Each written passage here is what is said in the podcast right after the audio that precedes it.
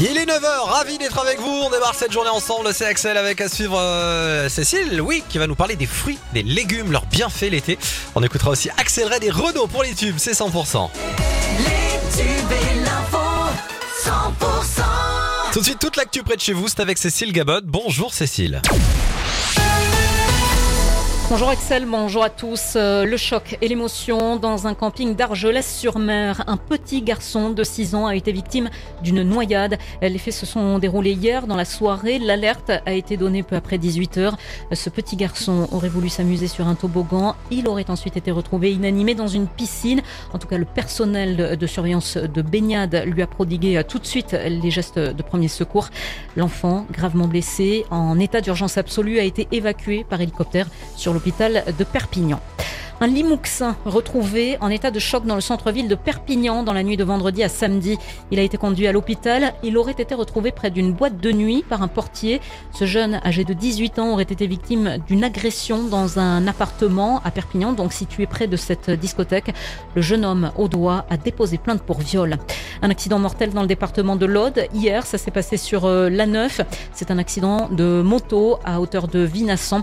Le motard, un homme âgé d'une trentaine d'années, donc a perdu la vie. Il a été éjecté de son engin. La circulation a été impactée dans les deux sens. Notez qu'il y a eu également des ralentissements hier dans le secteur de Portel des Corbières dans l'après-midi en raison d'un feu de véhicule. L'info 100%, ça continue avec Cécile. Et on parle d'un bilan un peu décevant. La fréquentation touristique était en baisse pour ce mois de juillet pour le secteur de l'hôtellerie dans le département des Pyrénées-Orientales, entre moins 10 et moins 40% en fonction des endroits et de la gamme des hôtels. Alors dans ce département, ce sont les établissements les plus éloignés du littoral qui en souffrent le plus. Cette baisse de fréquentation ne touche pas que le pays catalan, mais globalement tout le bassin méditerranéen.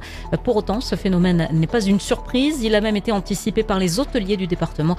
Écoutez, Sana, qui est président de l'Union des métiers et des industries de l'hôtellerie des Pyrénées-Orientales. On est au contact de nos clients, on les connaît, on les voit au quotidien, on voit les difficultés économiques qu'il y a. On se doute bien que quand un client partage peut-être euh, une entrée à deux, mange un plat, partage un dessert à deux et, ne prennent pas de café et prennent pas de vin, c'est que ça commence à bloquer un peu au niveau de l'addition. Donc ben on, voilà, on, travaille, on jauge, c'est notre responsabilité de chef d'entreprise. On a deux responsabilités dans nos établissements. La première, c'est d'assurer la sécurité de nos salariés. La deuxième, celle de nos clients. C'est le duo voilà pour ces propos qui ont été recueillis par Margot Alix.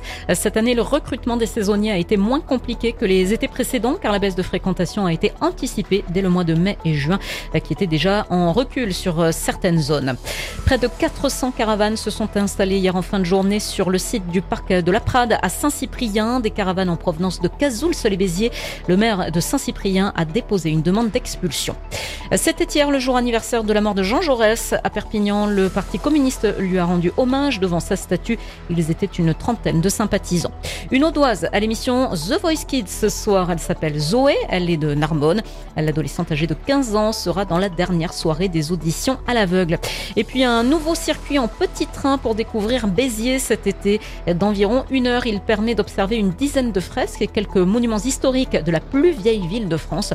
Ce sont deux jeunes saisonniers qui pilotent le nouveau parcours. Dans le reste de l'actu, Cécile. Après le coup d'état de militaires putschistes au Niger contre le président Mohamed Bazoum, des milliers de personnes euh, se sont rassemblées devant l'ambassade française hein, pour scander des slogans contre la France.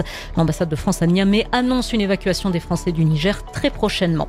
Une mesure qui entre en vigueur ce mois-ci et qui aura un impact direct sur votre porte-monnaie, c'est le coût de l'énergie.